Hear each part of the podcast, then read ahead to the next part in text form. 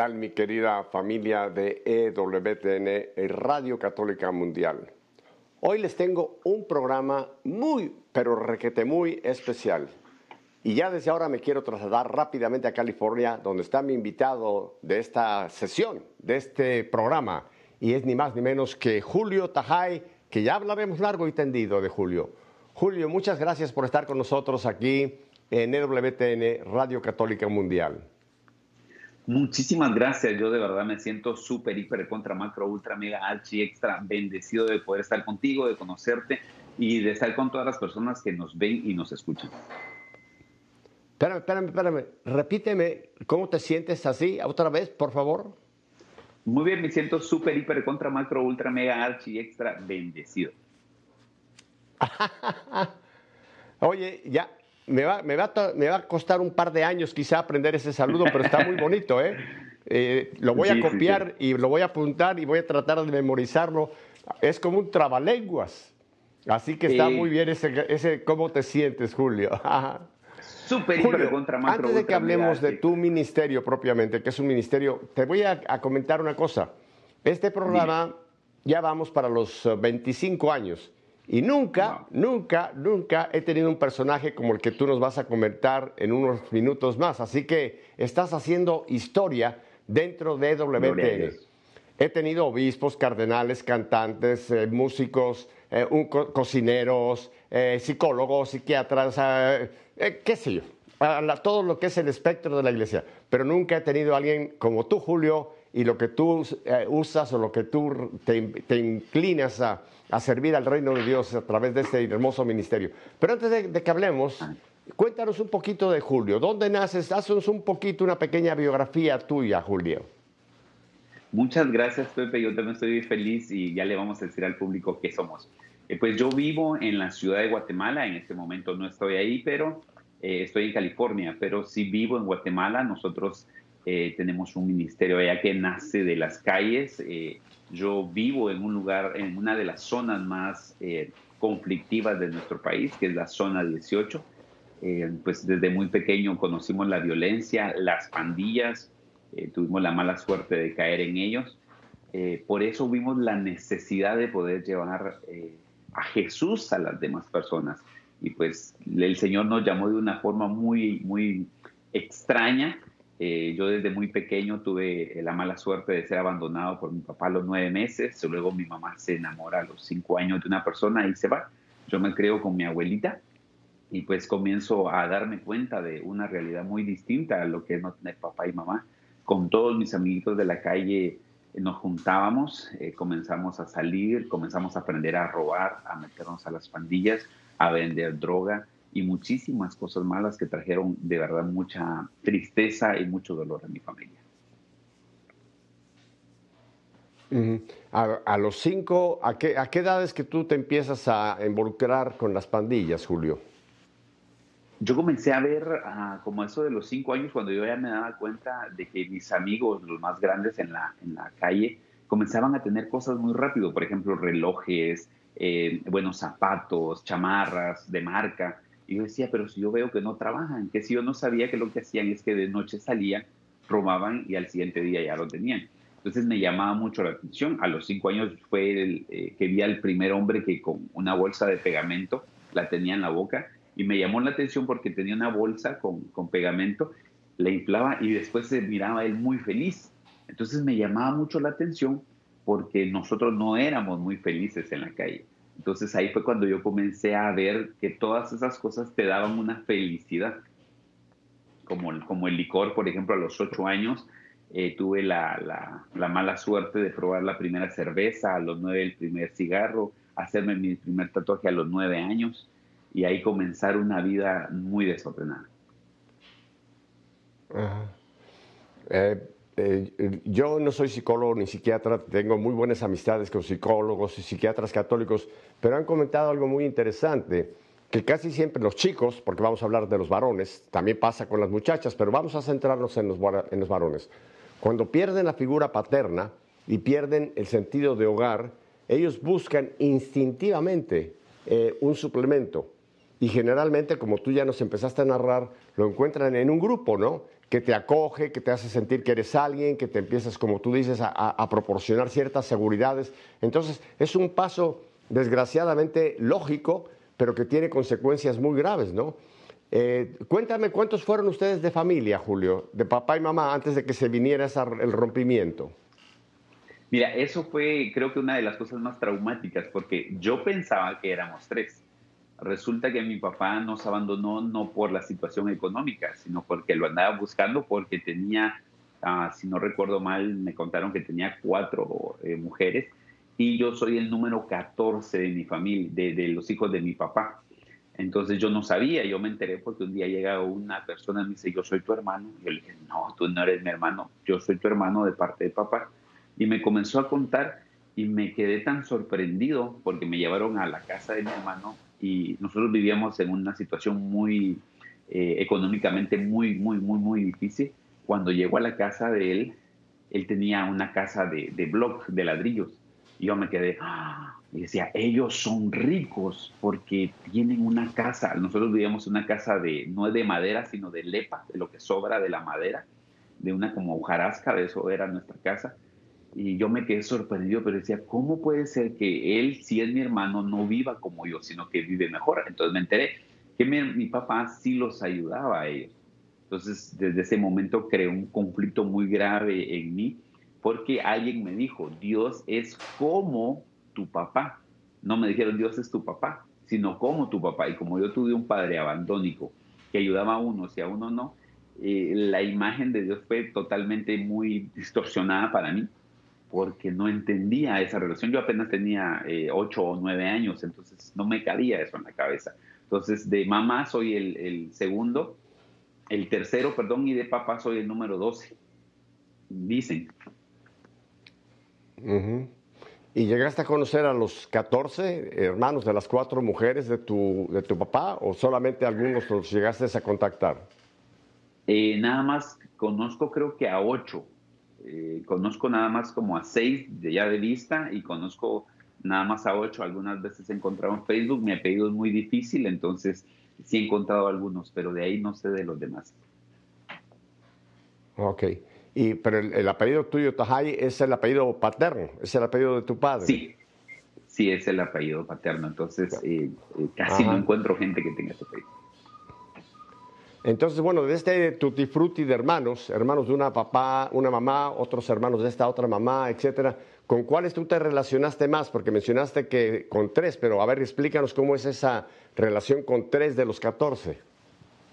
Perfecto, este, es con mi, hermano mayor y mi hermana mayor, los hijos de mi mamá, que somos tres. Eh, están los tres que somos nosotros. Yo soy el menor, el más bonito de los tres hermanos. Ah. regularmente siempre la gente dice, uy, no, si él es el más bonito, ¿cómo estarán los demás?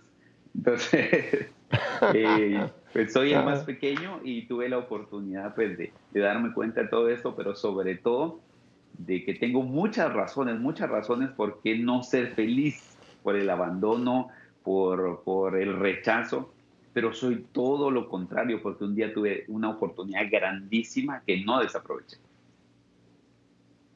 Ajá, nos vas a contar de esa, de esa oportunidad, de, de ese cambio, de entrar a una vida realmente, a la, como tú dices, una vida feliz. Entonces, tú militaste en las pandillas, eh, llegaste a usar droga, alcohol, tabaco, etcétera, etcétera, etcétera. Y, eh, Julio, eh, ¿eras feliz dentro de, esa, de, ese ambiente o era una felicidad superficial? Cuéntanos, porque hay muchos jóvenes que nos ven y piensan que una pandilla es la respuesta a su infelicidad. ¿Tú viviendo en, esa, en ese ambiente eras feliz, como yo sé que después vamos a, aclarar? Eh, para nada. Hoy me puedo dar cuenta que no. Es nada más un, un espejismo. Yo comencé a, a probar la, el licor a los nueve años, a fumar a los nueve años. También he probé drogas.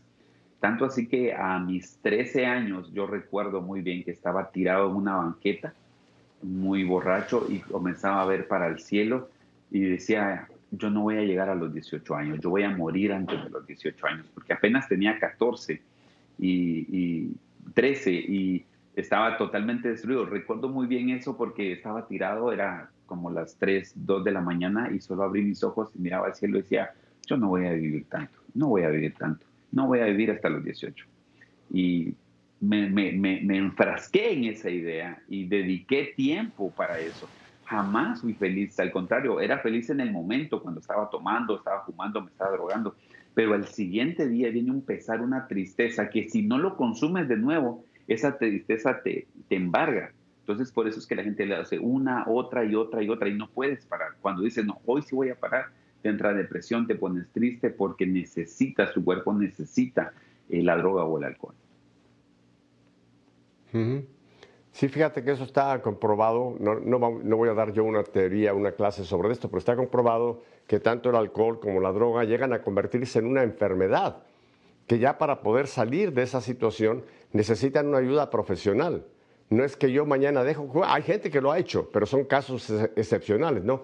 Porque ya tu organismo, sobre todo el cerebro, que es donde va todo eso, llega un momento en que, en que necesita, para poder seguir funcionando, necesita recibir todos esos estímulos del alcohol, la droga, ¿verdad?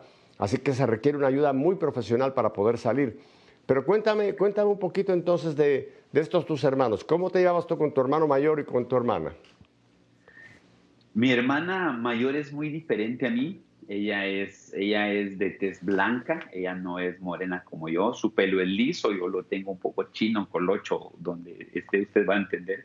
Eh, mi hermano era hermano mayor, yo cometí muchos errores, yo peleaba mucho con él, nos llevábamos seis años, eh, yo peleaba muchísimo con él, una relación, él me quería mucho, yo también lo quería mucho, pero una relación muy, muy difícil eh, por el hecho de que él era más grande, él, yo quería ser como él yo lo admiraba, él al no tener un papá, él era la única la figura que yo tenía.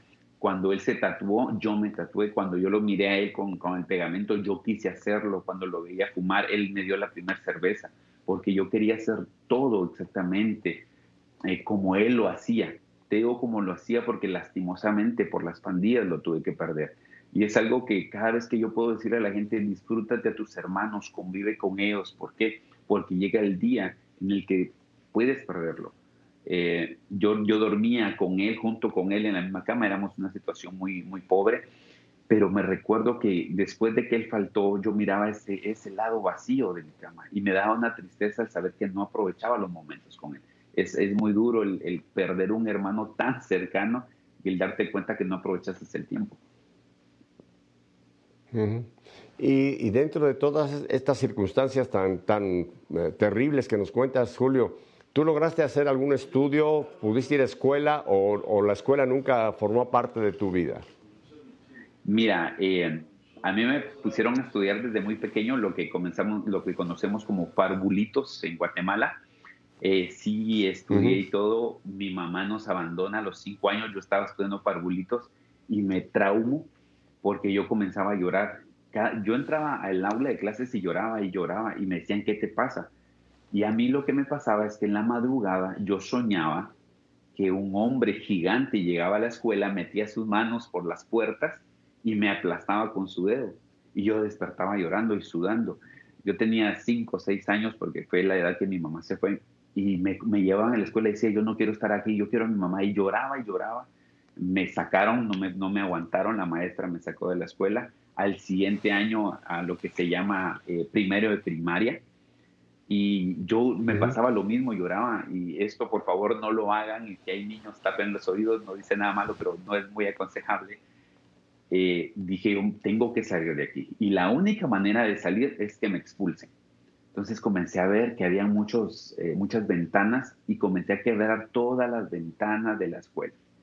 Cuando preguntó la maestra quién las quebró, todos me señalaron a mí, me agarraron, me llevaron a la dirección y me expulsaron. Entonces ya no estudié. Al siguiente año me vuelven a poner a estudiar en la misma escuela, todos sabían que yo era muy tremendo. Entonces dije yo, pues ya no puedo quebrar ventanas, ya no hay. Entonces se me ocurrió la gran idea de agarrar una piedra y lanzarla a, una maestra. Eh, la maestra estaba comiendo un helado muy feliz y se la lanzo y alguien le habla y voltea a ver y le pego en el ojo no, y me volvieron a expulsar después de pegarme, porque antes en la escuela sí estaba permitido, eh, y me expulsaron. Entonces me dijeron, no servís para nada. Una persona me dijo, no servís para nada, solo servís para tres cosas, comer, dormir e ir al baño. Me lo dijo de una forma muy grosera. Y yo creí eso. Yo creí, tenía siete años, yo lo creí totalmente, que solo servía para tres cosas, comer, dormir e ir al baño, y para nada más. Nadie eh, pudo, nadie sabía qué era lo que me estaba pasando. Yo creo que por eso es que nace este ministerio para trabajar con los niños, porque pienso yo que si alguien se hubiera sentado a decirme, ¿qué te pasa? ¿Qué tenés? ¿Qué sientes? ¿Por qué no quieres ir a la escuela? En mis palabras, tal vez yo le hubiera podido explicar, mira, yo sueño que alguien viene y aquí eh, me aplastan, me hubiera dicho, mira, no tengas miedo, o tal vez me hubieran hablado de Dios, pero pues, nadie lo hizo porque, como te digo, vivíamos en una situación muy difícil nadie se preocupaba por las cosas que le pasan a los niños, porque las cosas que le pasan a los niños no son importantes. Y bueno, eh, es obvio que en toda esta eh, etapa de tu vida que nos estás narrando, ahí no hubo nunca iglesia, no hubo nunca sacramentos, no hubo eh, de la parte, digamos, espiritual. No, ¿Tú fuiste bautizado o, tampoco te acuerdas o cómo fue esto? Sí, sí fui bautizado. Eh, una abuelita súper temerosa de Dios. Ella siempre me habló de Dios. Ella, ella la, la, única luz que yo tenía de que me hablaran de Jesús. Pero como te digo, me habían dicho que, que Dios era como mi papá. Que si yo decía malas palabras, me salían sapos de la boca que si yo decía y hacía algo malo, la tierra me iba a tragar porque ese era el castigo de Dios. Eso era lo que a mí me decían de niño. E incluso mi abuelita con mucho esfuerzo me metió a, catequesis para poder hacer mi primera comunión. Y me fue peor porque la persona que daba catequesis era una persona que regañaba mucho. A mí me regañaba en especial porque yo era muy tremendo, era mal hablado. Pero un día me dijo, las malas palabras no sirven y, y me regañó muy fuerte pero luego la encuentro yo en el campo de la colonia donde estaban jugando fútbol y estaba diciendo unas tapas, unas malas palabras mucho peores que las que yo conocía. Y yo me quedé así como, entonces en la iglesia no se dicen, pero en la calle sí se dicen.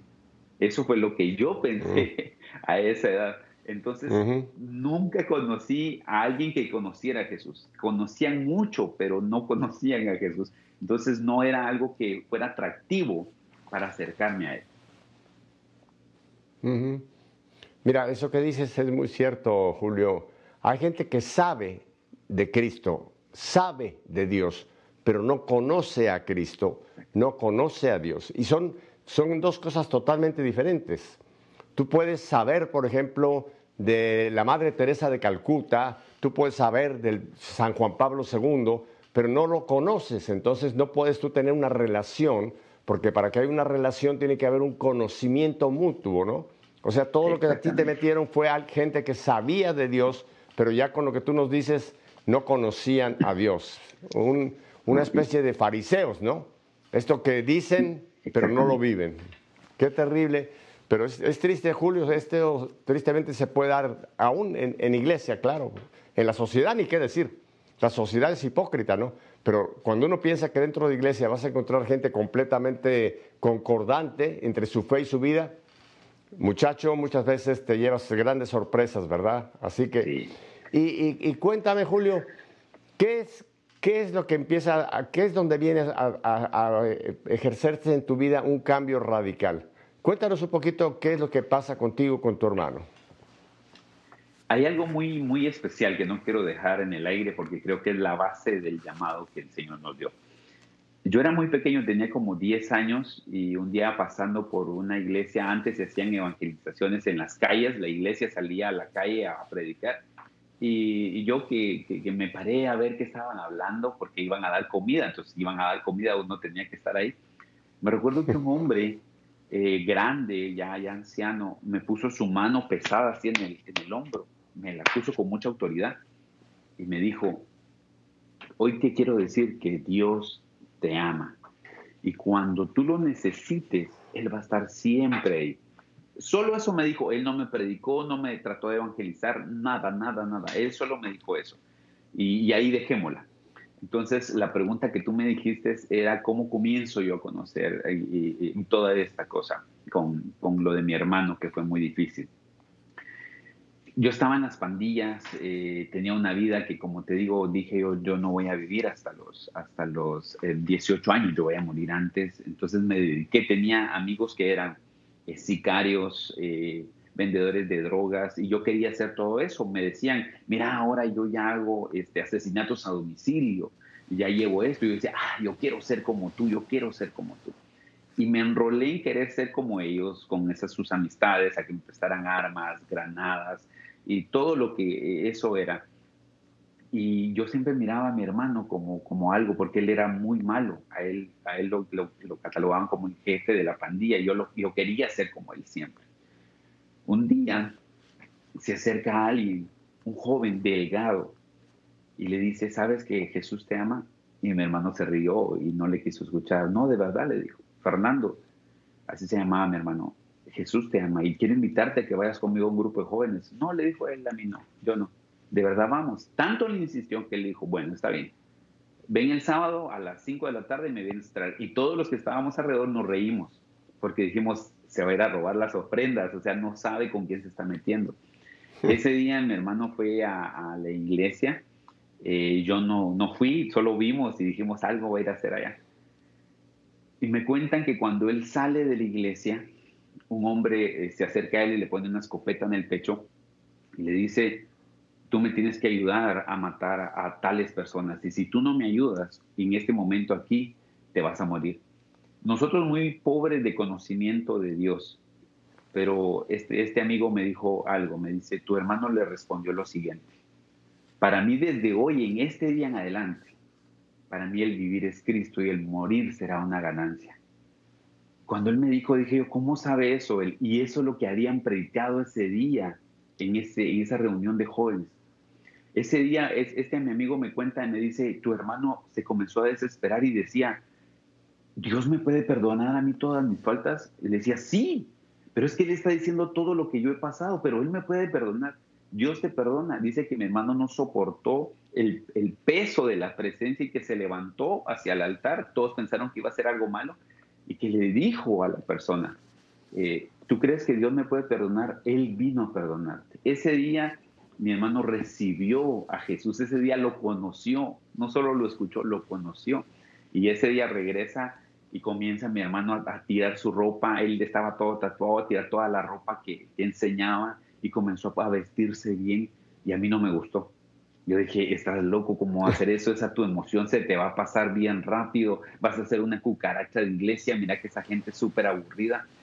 Y mira, me dijo algo que yo no sé, me dejó impresionado, me dijo, Julio, ese que está hablando no eres tú. Ese que está hablando es el enemigo. No te dejes usar por él. Y yo me quedé, así mira mis ojos.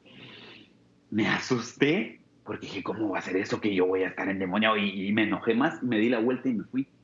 Y cada vez que yo trataba de burlarme de él, el sol se me quedaba viendo y yo ya no decía nada.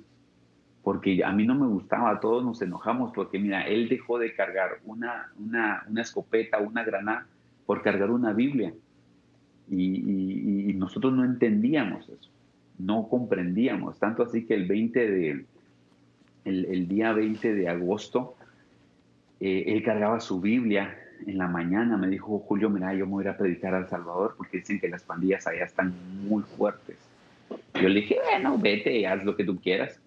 Y me dijo, tú te vas a quedar aquí en la casa, pero yo quisiera que tú buscaras de Dios. Ah, no, a mí no me vengas a hablar de eso. Yo le dije un montón de cosas y a mí ya me habían disparado muchas veces, ya me habían sacado los intestinos y todo. Y yo ya estaba recuperado, yo quería ser muy malo en ese camino. Ese día 20, yo saliendo, venía, regresaba, estaba, había una feria y vi un joven que estaba sangrando y lo querían matar, eh, era mi amigo, y yo lo agarré y lo escondí porque lo andaban buscando para terminar el trabajo y me dijo, a tu hermano lo andan buscando. Y comencé a correr hacia mi casa y me encontré una persona, me dijo, le pegaron a su hermano. Y seguí corriendo y después alguien me detuvo, me dijo, Julio, le acaban de disparar a su hermano. dije, oh, no puede ser, porque él ya no está en las pandillas, él carga su Biblia. Y cuando llego, Pepe, afuera de mi casa, había una poza llena de sangre. En medio de esa poza de sangre estaba mi hermano tirado. Él levantó su mano cuando yo llegué, levantó su mano. Yo pensé que me estaba dando la mano a mí y le quise dar la mano y me la soltó y él la hacía para el cielo, levantaba su mano y comenzaba a reírse. Yo decía, ¿qué le pasa? Él tenía, él, salía de un, venía con unos jóvenes con su Biblia de, hablar de Dios y otros pandilleros se enteraron que él ya no andaba armado y, él debía muchas cosas. Él había sido muy malo. y dijeron, ahora es cuando no las paga. Él venía con su Biblia y el primer balazo que le dieron cuando él les quiso hablar fue en la cara, en el pómulo. Eh, cuando él cae, el segundo fue en el, en el pulmón, luego en la cadera y luego en la mano cuando quiso extenderla. Y ahí lo dejaron. Cuando yo llego, lo encuentro y me di cuenta de todo lo que estaba pasando, el sufrimiento que nosotros habíamos causado como pandilleros, ahora lo estábamos viviendo en carne propia. Eh, como te comento, a mí me habían disparado una, dos, tres veces, me habían sacado los intestinos y yo siempre le dije a Dios que me ayudara. Porque recordé que a los 10 años un hombre me dijo, Julio, cuando tú necesites, Dios va a estar ahí para ayudarte porque Él te ama. Cada vez yo le dije, Dios, ayúdame, y Dios me ayudó. Ese día que vi a mi hermano, yo le, lo agarré y comencé a decirle, Dios ayúdame, Dios ayúdame, Dios ayúdame. Se lo llevaron al hospital. Mi mamá llega ese día, mi mamá la que se había ido, no vivía con nosotros, llega mi mamá ese día al hospital y me, me dice, se murió, no aguantó, lo mataron. Y comienzo yo a gritar, a agarrar los barrotes del hospital, a gritar, a decir por qué, a echarle la culpa a Dios. Yo dije, Dios, tú tienes la culpa, porque si él hubiera andado armado no le hubiera pasado esto, él se hubiera defendido. ¿Cómo es eso que abandonas a tus hijos? ¿Cómo es eso que permites que mueran después? mira, le dije tantas cosas a Dios. Regreso a mi casa y hubo algo que me impactó. Un jovencito llegó y me dijo, tu hermano me había invitado a la iglesia que me iba a llevar la otra semana y ahora quién me va a llevar. Y yo me le quedé viendo, no, no escuché la voz de Dios en ese momento, lo que dije fue, vete de aquí, yo no quiero saber nada, menos de la iglesia. Estaba muy enojado, lo enterramos con mucho dolor. Este jovencito que lo había invitado él a la iglesia me invita a mí.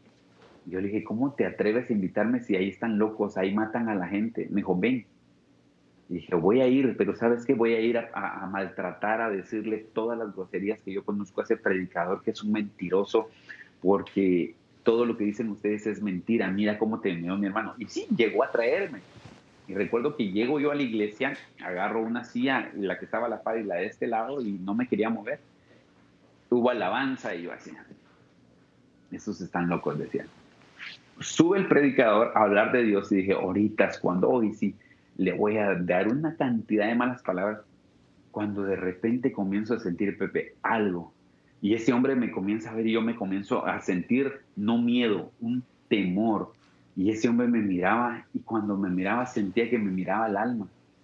Y ese hombre comienza a hablar de Dios y decía, no, no, no, no, no, no puede ser. Y comencé, y ese hombre se baja del altar, comienza a caminar hacia donde yo estaba y aquel hombre que iba con ganas de decirle tantas cosas, yo solo me quedé y me sentía, me quedé haciendo así más chiquito y más chiquito cuando él llega, pero él no iba solo. Él no iba a una presencia del Espíritu Santo que no me permitió decirle todo lo que yo pensaba.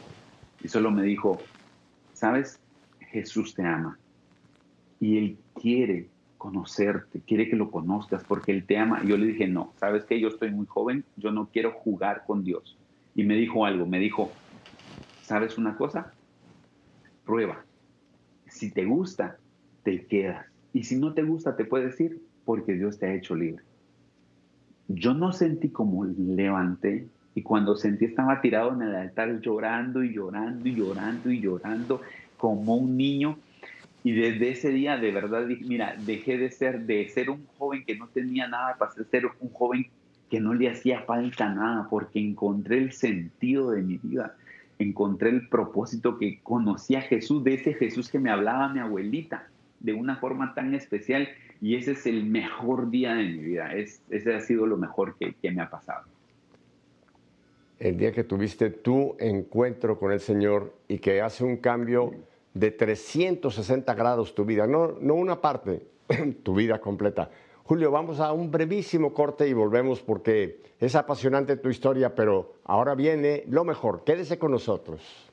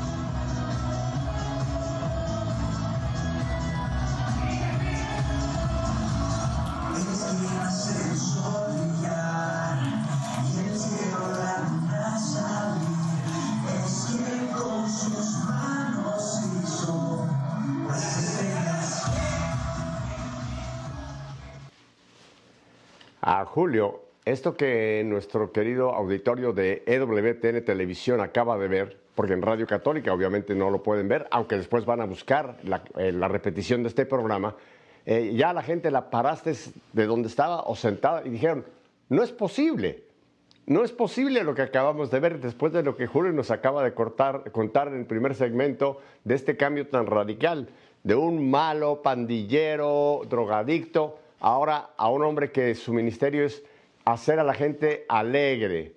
Julio, antes de que nos cuentes ahora de esta transformación, de este nuevo Julio, déjame te hago una observación, o más bien es una pregunta, aunque tengo la respuesta, pero para que nuestro auditorio se entere. Esta iglesia donde tu hermano encontró a Cristo, esta iglesia donde tú encontraste a Cristo, es alguna iglesia evangélica. Esta es mi pregunta, ¿verdad? ¿Perdón? Sí, la, iglesia donde tu hermano encontró a Cristo, donde tuvo esa transformación, donde le predicaron a Cristo, y después igual, esta que nos acabas tú de narrar, donde te, también te predicaron a Cristo, es, es una iglesia, son iglesias evangélicas, ¿verdad? Sí, es, eh, eh, es personas que llegaban ahí con los pandilleros a meterse, eh, me predicaron, me dijeron, y eso fue algo muy, muy raro en mi vida, porque yo conocía a Jesús, pero sentía la necesidad de, llevarlo a otra forma, de, a, todos, a todas partes, y mi abuelita me decía, no te olvides de que tienes un sacramento, no te olvides de que Jesús ha hecho todo por ti.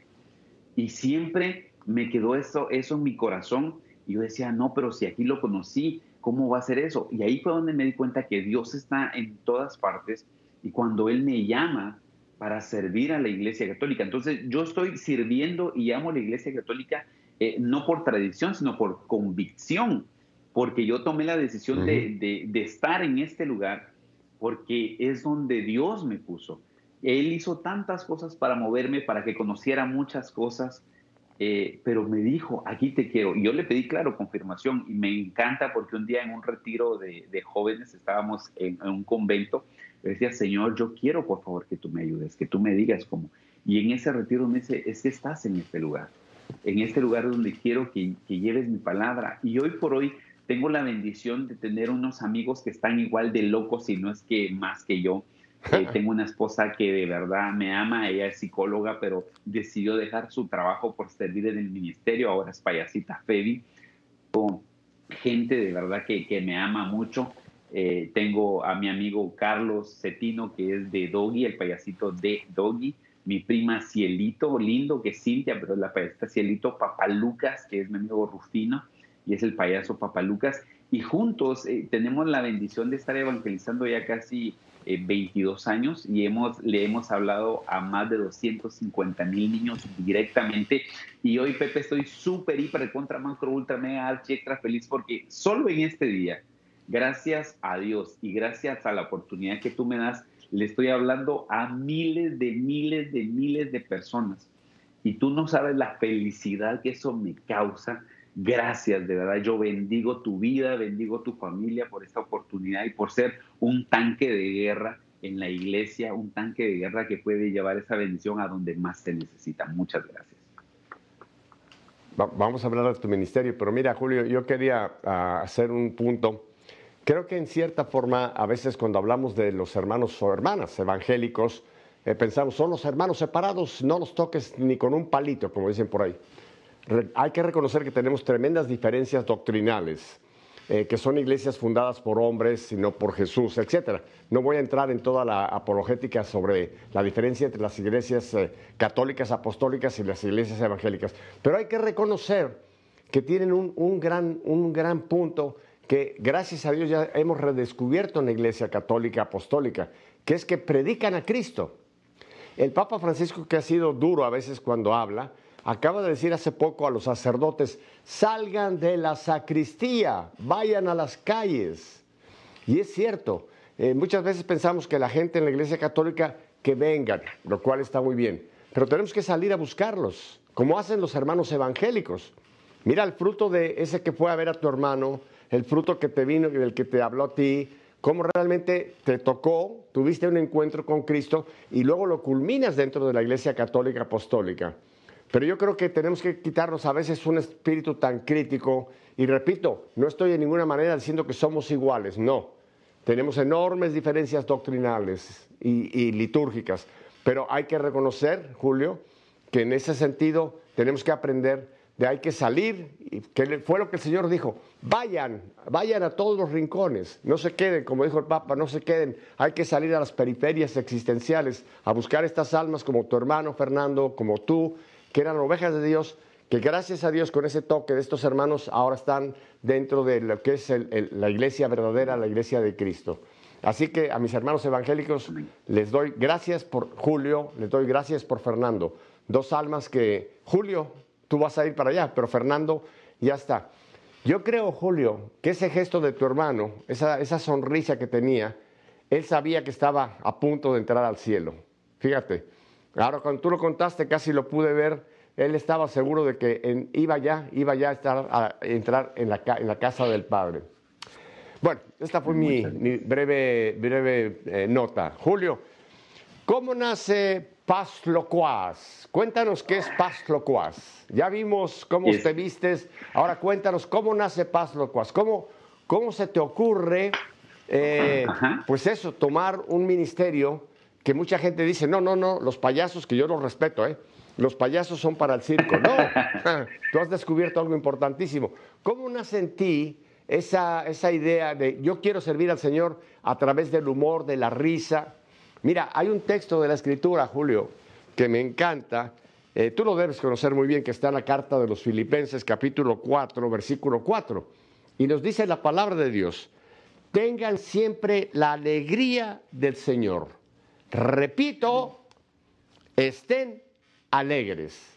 Y tú te encargas, Julio, de que este pasaje pase a la vida de muchas personas. Cuéntanos, pues, cómo nace este ministerio. Pues nace de la misma necesidad de querer compartir. Mira, yo pienso que la peor envidia que puede haber es conocer a Jesús y no compartirlo. Es similar a, las personas que vienen desde nuestros países de Centroamérica hacia Estados Unidos. Imagínate esto, si tú vas con uno y uno se queda sin agua, tiene sed, pero tú tienes, tú tienes agua, pero no se la compartes, ¿qué pasa? Se muere. Entonces nosotros queríamos compartir eso que teníamos, que es la evangelización, conocerlo a Jesús y compartirlo, pero no sabíamos nada, como te digo, no sabíamos absolutamente nada y dijimos, bueno, queremos hacerlo. Y lo primero que nos dijeron, bueno, prepárense, estudien eh, predicación, hagan esto. Éramos pandilleros, no teníamos nada lo que teníamos era mucho tiempo que invertir. Entonces dijimos, bueno, está bien, lo vamos a hacer, pero mientras lo hacemos, ¿qué hacemos? Entonces a alguien se le ocurrió, dije, bueno, ¿por qué no se visten de mimos? Paran a la gente, así no tienen que decir nada, pues si les preguntan, con un letrerito que diga alto, le dan la vuelta y que diga Jesús te ama. Bueno, dijimos todos en el ministerio ahí en la parroquia, hagámoslo.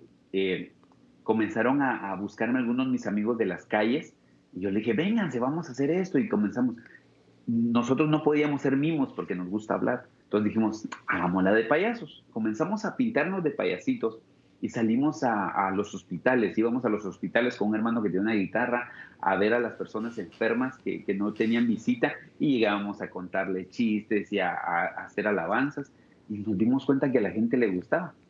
De ahí fuimos a ver niños a orfanatos, fuimos a ver a ancianos, a algunos asilos Luego una persona nos dijo, miren, ¿por qué no nos acompañan? Entonces hacemos un retiro y ustedes se encargan de los niños. Dijimos, bueno, está bien.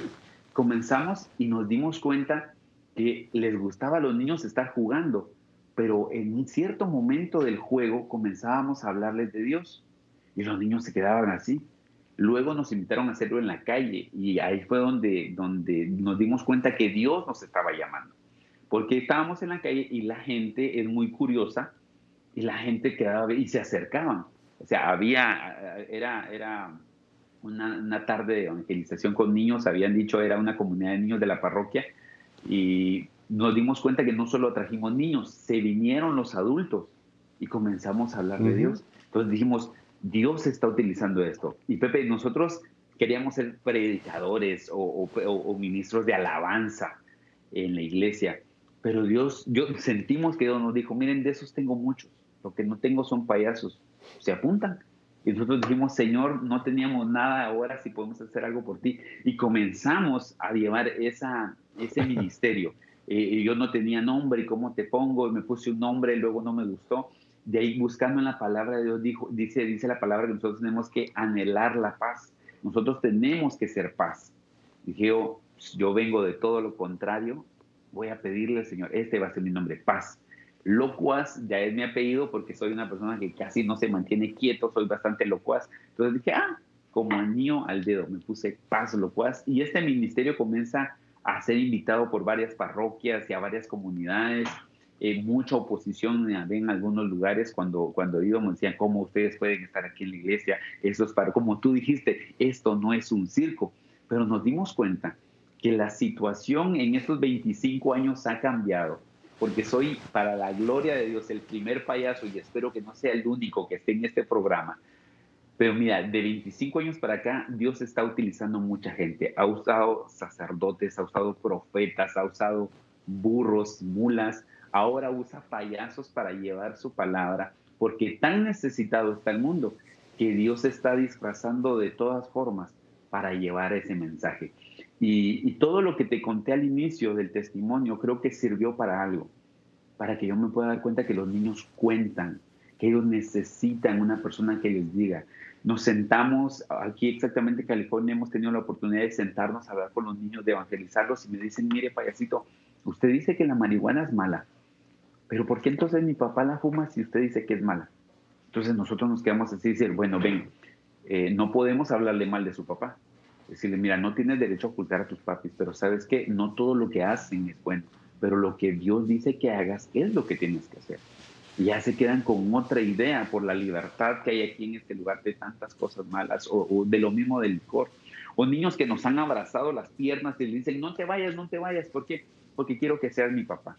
Y tú te quedas así como, mm. ¿por qué? Porque aquí tienen tablet, Nintendo, PlayStation, pero lo que no tienen a veces es atención, es un abrazo. Y eso es lo que están necesitando. Entonces pienso yo que el Señor está buscando en este momento personas que quieran, no importa lo que tú sepas hacer. Conozco unas personas que son taxistas, se reúnen a las 8 de la mañana, oran y dicen, nuestra misión es que todo el que se suba hoy al taxi, le vamos a hablar de Dios. Ya es, ya es una persona, ya es un evangelizador. Y veo yo, digo yo, tan, tan, tan difícil que está la situación en el mundo, que Dios está llamando ya no a los grandes predicadores, Dios nos está llamando a todos a evangelizar, porque esa es la misión, conocer a Jesús y compartirlo. Y nosotros nos ha tocado lo más hermoso que son los niños. Es el ministerio más olvidado de la iglesia, porque para ellos no, en pandemia, en todo lo que es acá, no han habido congresos, no han habido llamados, nadie se preocupó por ellos, pero es el futuro de la iglesia y es por quienes deberíamos de apostar porque los grandes tal vez ya estamos un poco maleados, pero los niños los podemos dirigir. Y hacemos esto, hacemos congresos de jóvenes porque ya se, alejaron de iglesia, congresos de mujeres porque se han alejado, congresos de hombres, de matrimonio. Pero ¿por qué no agarrar a los niños, sino permitir que no se alejen, sino tenerlos? Entonces ya no gastaríamos la cantidad de tiempo que, que ahora se gasta. De una vez los llevaríamos encaminados para conocer a Jesús.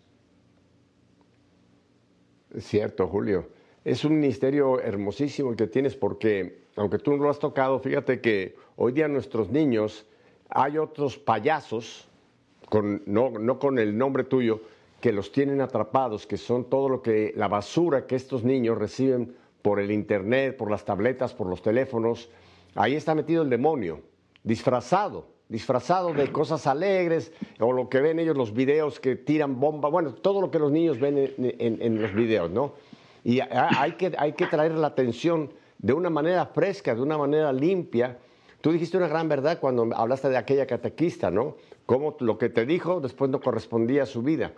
Y tristemente, eh, Julio, si tú mandas, y tengo todo mi respeto a los sacerdotes, los tengo, pero para un grupo de niños les llega un hombre vestido de sotana, al principio sí lo van a ver, quizá le van a sentir una señal de respeto, pero es más fácil que abran sus oídos a una persona que viene disfrazada y algo como tu disfraz que es algo alegre, ¿no? O que llama la atención, porque si tú captas ya la atención de una persona, entonces es cuando puedes predicarle el mensaje, darles el anuncio en su lenguaje, en su lenguaje, no un lenguaje teológico, catequético por acá, que es importante, pero eso viene después.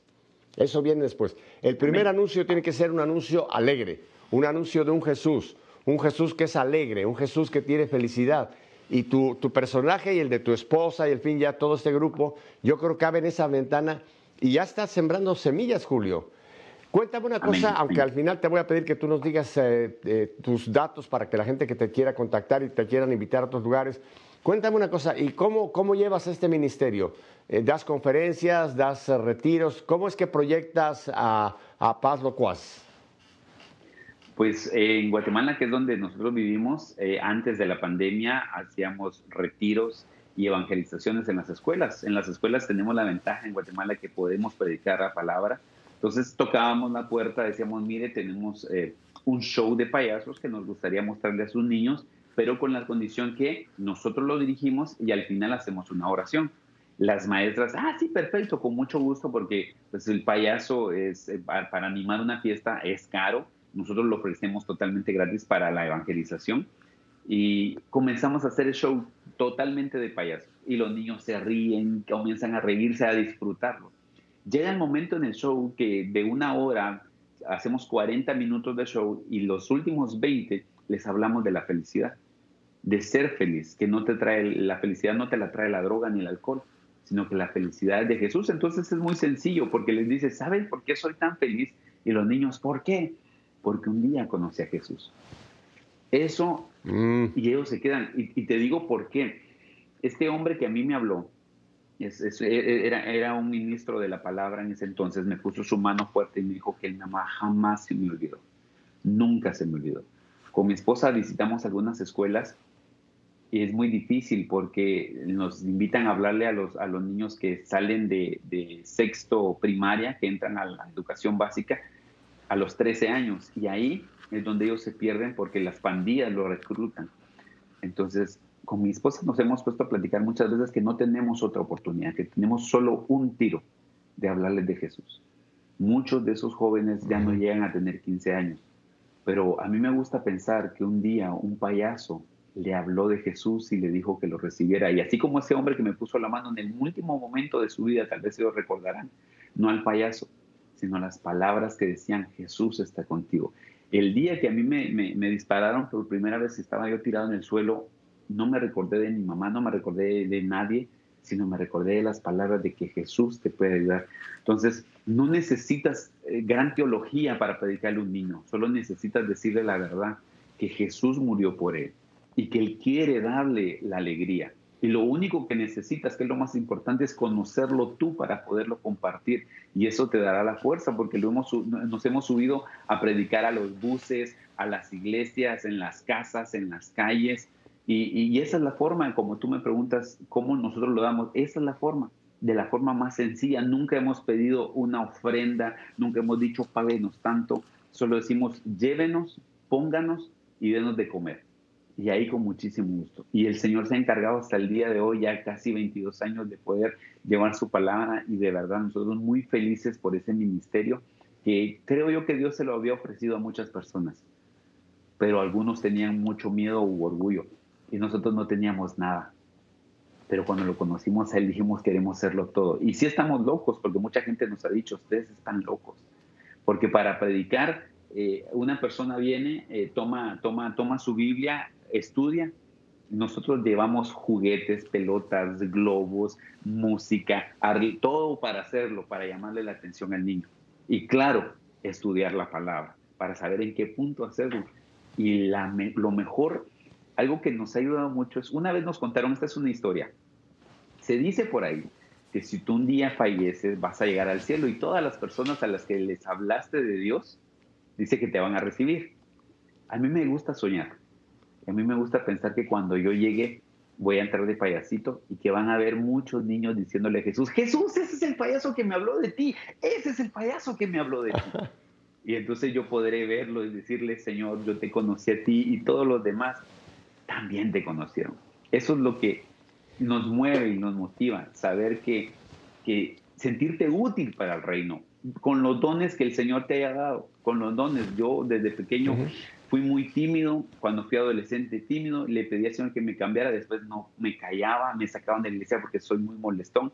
Entonces dije, ¿qué puedo hacer con esto? Y el Señor dijo, yo lo puse en ti para que lo logres eh, manejar, para que lo pongas a los demás. Entonces entendí algo, que tú glorificas a Dios cuando pones tus dones al servicio de los demás.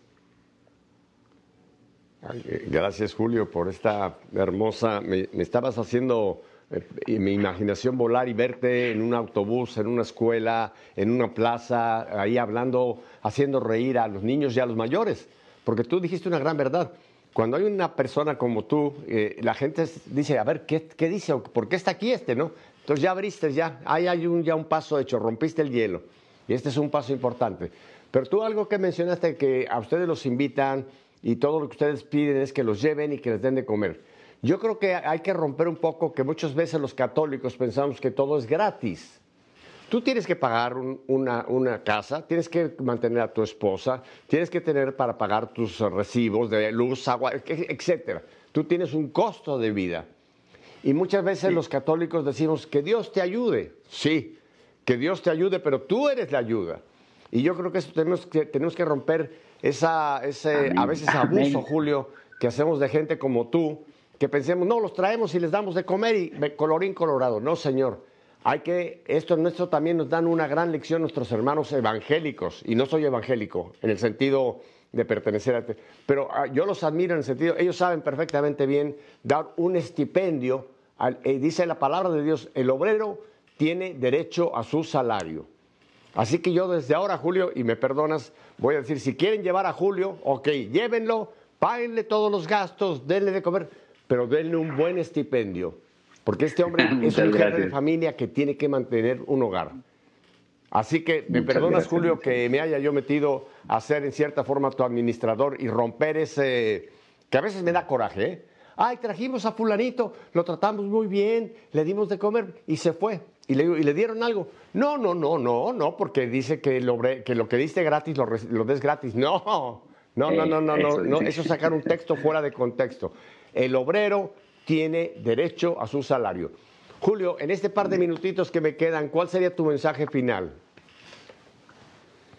Eh, primero, Dios quiere utilizarte con los dones que tú tengas. Siempre pensamos que los que son dignos para predicar son los santos y los que saben mucho.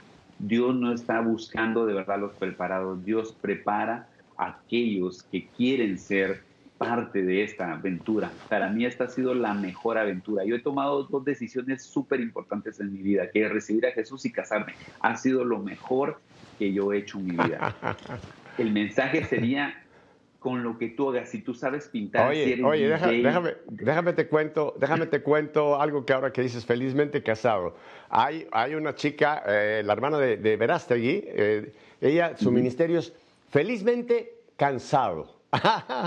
no, porque dice que el matrimonio hay que trabajar, así que felizmente casado, pero felizmente cansado también. Eh, termina tu, tu, comentario, Julio, porque nos vamos en un minuto. Eh, ese sería, Dios quiere utilizarte. Y segundo, Dios está llamando a todas las personas, porque mira, acabamos de pasar una, algo tan grande como es la pandemia. La palabra del Señor dice algo, dice que la tierra está esperando la manifestación de los hijos de Dios. Si esta pandemia no hace que nosotros nos manifestemos, nada en el mundo va a hacer que nos manifestemos. Nada lo va a hacer. Julio, nos tenemos que ir. Te agradezco muchísimo y me ha gustado tanto este compartir contigo que te voy a invitar en un futuro para que continuemos con esta agradabilísima visión que nos estás dando. Y a ustedes, mi familia, yo espero que ustedes han gozado lo mismo que yo con Julio, ¿verdad? Oremos por más payasos para el reino de Dios.